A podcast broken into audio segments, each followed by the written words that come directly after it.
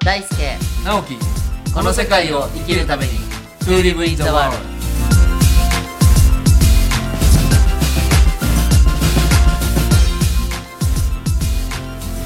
大ちゃんこんにちはこんにちは直い樹やさんー師走も年のせいですけどもはい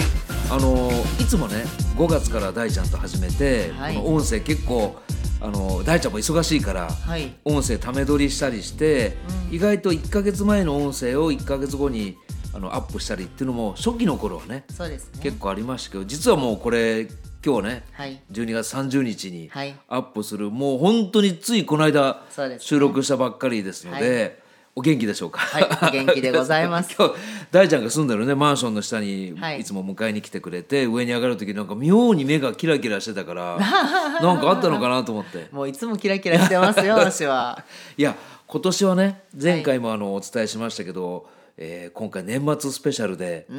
3031の2日間、はいこれちょっと配信しようと思ってまして特別版ですねまず特別版ですよね、はいまず30の今日はちょっと今年2019年を振り返りを大ちゃんとしたいなと思って、はいお互いじゃあどんな1年だったのか、あーいいですね、はいいかがでしょうか2019年 ですか、はいそうですね今年は本当になんか充実した1年でしたねそうですよねすごくすごくそうでしたね、うんまずこう年の始まりを振り返ると、はい4年ぶりに東京に出てきましたと、はいうんなんか4年ぶりに東京に出てきた第一印象は東京ってやっぱ早いなとあー人の流れも早いしなんか情報もそう情報も早いし、仕事のテンポも早いし、はいなんか英語清水本当に早い年だなと、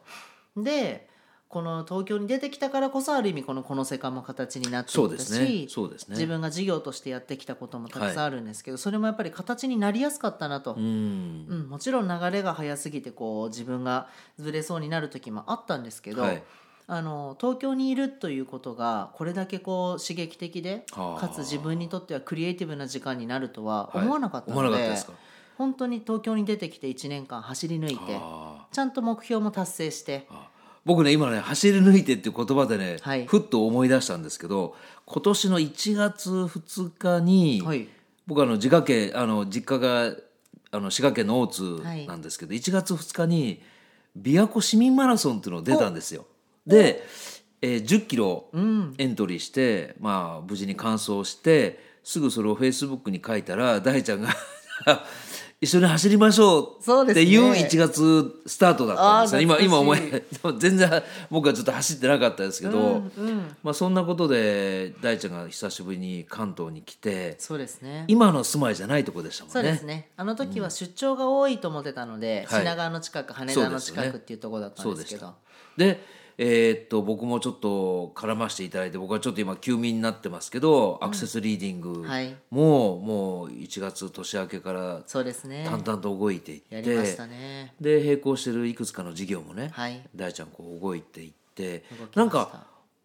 上半期ってなんかおお大ちゃん的な大きなイベントってあったんでしたっけえーとですね、2019年の上半期は本当土台をたくさん作ってたなっていうところで、どこの久しぶりに東京に出てきたから、はいある意味まだビジョンがなかったんですよ。あなそうなんだそう私はあの今年の2019年っていうのは、新しい新たなビジョンを見出すっていうのがテーマだったんですなるもほどともと。あーある意味こう10年間事業をやってきて、い、こういろんな心のこと経営のことを勉強してきましたと、はいで一旦やりきってる感があったんですよ。ああね、なんか前それ聞いたことあるなそうです、んやりきってるからこの延長線上の人生を作っても、はい多分ね面白くないなとはあ何か自分がこう新しいビジョンに向かいたいってそれをすごい模索する前半戦でした、なるほど、ねまだ前半はこの時間も始まってないし始まってなかったですですよねね、でもそう思ったら1月から、まあ、この世界は5月からスタートですそうけなんどです1234って大ちゃん的にもあっという間に過ぎたそうです4か月東京は早 い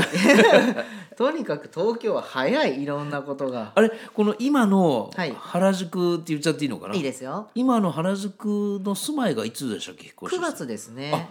そうかそうかじゃあ9月前夏前夏場までははい前の人の品川というかまあ僕も何回かねそうですおね伺いしてあそこあそこに住んでたのかそうですそうですあーで海外も結構行きましたよねそうですね今年も何カ国かな4カ国ぐらい行ったのかな、いい感じで毎年やっぱり行く場所も決まってますし新しいとこも行きましたね、なんかねいろんなことをねこの短い時間の中で総括として聞きたいんですけど、はい今年なんかこう印象残った出来事ってあるんですかあーまあ今年もともと私さんあのちょっと時代の流れの話をすると、はいはい毎年私は新春セミナーっていうのを作っていて、はい2019年がどうなる年か、んで2019年っていうのはイノシシ年でしたよとほでイノシシ年っていうのはエネルギーが凝縮しているっていうのがテーマなんですよ、ううんなんでかっていうとイノシシっていうのは気変をつけると核っていう感じになりますよね、はいはいはい核っていうのはエネルギーが凝縮してるっていうのがテーマでよくあの「ちょっとず盲信」っていうねいそろうんな もう前見たら、そうまです前しか行かないみたいなあれもエネルギーのそうなんですあれはやっぱり現れだからイノシシ年っていうのは方向性を定めないと壁にぶつかるよとか穴に落ちるよとなかるほどなるほどなんか方向性を決めるっていうのがすごい大事だったんですよ、うんだからなんとなくじゃダメなんですよ、なるほどねだからわしは三3本柱を決めて、はいイマジニア、はい一般社団法人アクセスリーディング協会、はい執筆っていうはい3方向って決めたんですよ、その通りになってるねそうでちゃんとイマジニアも目標を超えました、うん社団法人も7講座まで増えました、はい執筆もできました、ね本も出して本も出せてねっていうこのイノシシ年の各エネルギーが凝縮した年っていうのをちゃんと自分なりに活用できたっはていう1年間だったのでで実はこのイノシシってネズミ年につながっていくんですうんよ。うんで十二支のちょうど始まりのはい来年は2020年ネズミ年で、ねなんか数字的にも区切りがいいしそうなんですよね。ね十二支の始まりだしそうですおーでこの来年の話もまた新春セミナーでお伝えするんですけど、はいネズミ年っていうのは増えるっていうのがテーマなんですよ。はあなるほどねそうネズミっていうのは繁殖してはいはいどんどん増えていく、数が多いですもんねそうです。で、んこれはネズミは何を表すかというと種子はあ要は種を表すんですよ。はい要はイノシシ年で核となったエネルギーが、種として今からどんどん増えていくっていうのなるがほど大事なので実は2019年の流れを組んだ上で2020年を考えなきゃいけなくてなるほど逆に2019年にエネルギーを凝縮してない人は、はいスカスカの種になってるかなるらほど実はあんまりうまくいかなくなっちゃったりするので。あーなんかよくわかるなそれ、うんうんああなるほどだからね今年仕込んでるはずな直樹さんも結構無意識に僕はいっぱい仕込んでるはずなんですよ。僕はもうあの充実してましたけど、うんちょっとこうはあい息切れしそうだなっていうぐ らい今年はとにかく動きましたよね。ねえ、それもやっぱりイノシシの影響もあると思うんですけどああなるほど直樹さんどうでした2019年僕は振り返りねあの仕事はちょっと本作りが意外と少なかったなっていあーう自そうです己か反省もあるんですけどうんとにかくやっぱり外にエネルギーを出すような動きが、うんやっぱイベントごとが結構多かったんですよね。うんでじ上半期だけで2回ドリアン助川さんというあ小そうで説す家ねされのてましたね東京と芦屋でやってまあこれはもう本当にあの経緯的には芦屋がもう惨敗しましたね。うん、まあ後でし仕方ないかなとも思ってたんですけどまあ予想通り、結構厳しい一人でねこう100枚ぐらい芦屋の街にチラシを貼りに行ったりとあかそうですかやってみたんですけどあのなかなか厳しかったんですけどでもやっぱりそういうのもいい経験になってそうですねあと去年からやってた「10年後の食卓」っていうのあもそうですねもう年明けでずーっと4月までやって今度7月の第2シーズン上半下半期、あとやっぱり山崎亮さんっていう方との、出会いですねもう僕の人生においてはね振り返ってもやっぱ2018年19年っていうのはそういう大ちゃんがねおっしゃった、こう種作りの前の年としては、すごいやっぱいい出会いが。で大ちゃんとこの「この世界のポッドキャスト」始めたのも、ねぼそう考えたらねそうですもようね来年の種まきにつながっていくし、はいあとは今月やった生き方見本市もうね、んお疲れ様でした何をやるのっていうのも散々言われましたけ ど、うん結果的にはやっぱりすごく手応えがうんあるうんだから本当はあ仕込んだなっていうのが一年のやっぱり総括一言で言うならね、うんああ仕込みいっぱいやらせていただいたなっていう気持ちはありますよね。ですねだから来年すごい楽しくなると思いま来す年よはね来年の話はねちょっとまたあ明日というか、はい12月の31日に大ちゃんの話も聞くとして、なんかあの今年読んだ本とかね見はいた映画とか、はい出会った音楽とかなんあかーそういういいのをですちょねっと聞いてみたいんですけどああいいですね本で言うとまあ出たのが今年ってわけじゃないんですけど、はい今年自分が一番こうグッときたっていうのは結構漫画が多かったんですよなるほどね漫画おーもともと本はいっぱい読むんですけど、はいなんかその中でも漫画ではいよくおすすめしてる漫画が私3つあるんですよほうほまずはこの「ブルージャイアント」っていううブルージャイアントこれ結構売れてる本なんですけへどジーャズのサックスの奏者の主人公がこう成長していくストーリーなんですけへどーそれまだ今でも連載続いてるんですか続いてますねいへー一旦ブルージャイアントっていうのは1巻から10巻で終わってるんですけどはいブルージャイアント・シュプリームって言ってはい海外にヨーロッパに主人公が旅立ったところからまた新しいのがスタートしてて。へーこの漫画がいいところはまさに最近直樹さんとずっとテーマで持っている物語がはいすごいあるんですよ、なるほどストーーリー背景なるほどでそこがすごく詰まってるから漫画なのにね音が聞こえるんですよへえあそれは面白いなすごいんですよもういい表現ですねジャズの漫画でやっぱりサックスとかピアノとかベースとかドラムがあるんですけど、はい音が聞こえるんです、へえおおなんだこの漫画って思ってで本当に今の時代に必要な本当に真摯に自分の好きなことに向かって本当に心を込めて生きてるはい周りの誹謗中傷とか自分の実力不足なんて全然乗り越えていくっていう、この「ブルージャイアント」っていうのは私は今年なんか自分がすごく力をもらったへーえ学学びというよりはエネルギーをもらった本今ちなみに何巻まで出てるんですかシュプリームも多分9巻ぐらいまで出てるのじでゃあ20巻近くそうですね合わせるとへそうえですあちょっと僕も読んでみよ面白いですうよ、はい直樹さんはどうですか僕はねあの仕事本作りは今年少なかったとは言ってやっぱ資料的に読む本が結構たくさんあって、はい全部読み切ってない本も、もう今積んどく状態になってるんですけ ど僕はね今日一冊持ってきたのはねこれ本当にあの女の子一人でやってるちっちゃな出版社が出してるんですけど、えー里山社っていうとこが出してるんですけど「右輪に立って」っていうほうタイトル「右輪に立って」表紙もなんか素敵ですねそうですね。こうちょっと半径も天地が若干短くんなって小さるんめでですねすけど、田尻久子さんっていうあの熊本にね今年僕初めてその本屋さんはい本屋さんなんですよ。大々書店っていう本屋さんの店主で、でこの人のまあエッセイ集なんですよね。へえ素敵であの実は OL さんから2008年に大々書店を作ってでその後にあ最初にカフェを作ったのかな、最初に2001年にカフェを作られて、はいで2008年にその横に書店も作って、えで今当時と違う場所に移転したんですけど、はいまあ、本当に村上春樹さんとか、はいいろんな作家さんが日本に来た時に唯一と言って過言じゃないぐらい自分の作品を朗読したんですよねここで。ああすごいで田尻さんのそのえー本を見る視点とかあと人を見る視点お客様との視点っていうかまあ本当にちっちゃな本で、えー里山社っていう女の子一人でやってるちっちゃな出版社から出てる本なんですけど、これはね3回読んだかな。へえ何がこの直樹さんに響いたポインまトずなんねですか、文章がうまいんですよ。へえで文章がってあの例えばビジネス書に必要な文章とかね、はい自己啓発的に必要な文章とか多分文章もやっぱいろんな表現があるんですよ、はい今の漫画じゃないけどジャズ、ジャズとロックと、例えばパンクとかね、いろいろフォークとかいろんな多分歌い方があるように文体もいろいろあると思うんですけどもうね田尻さんが、まあ、全部当然ご本人が書かれてるんですけど田尻さんの文章なんですよ。いいですねでそれはねやっぱり彼女のこのエッセイ読んであ言葉ってねいつも言いますけど僕も大ちゃんも例えば「ラブ」とか「愛」って自由に使えるじゃないですか。で使える言葉は全く同じだけ等しく使えるんだけど文章化した時にリズムが全然違うん違いですよますねこれね本当に面白い料理と似てるんですけど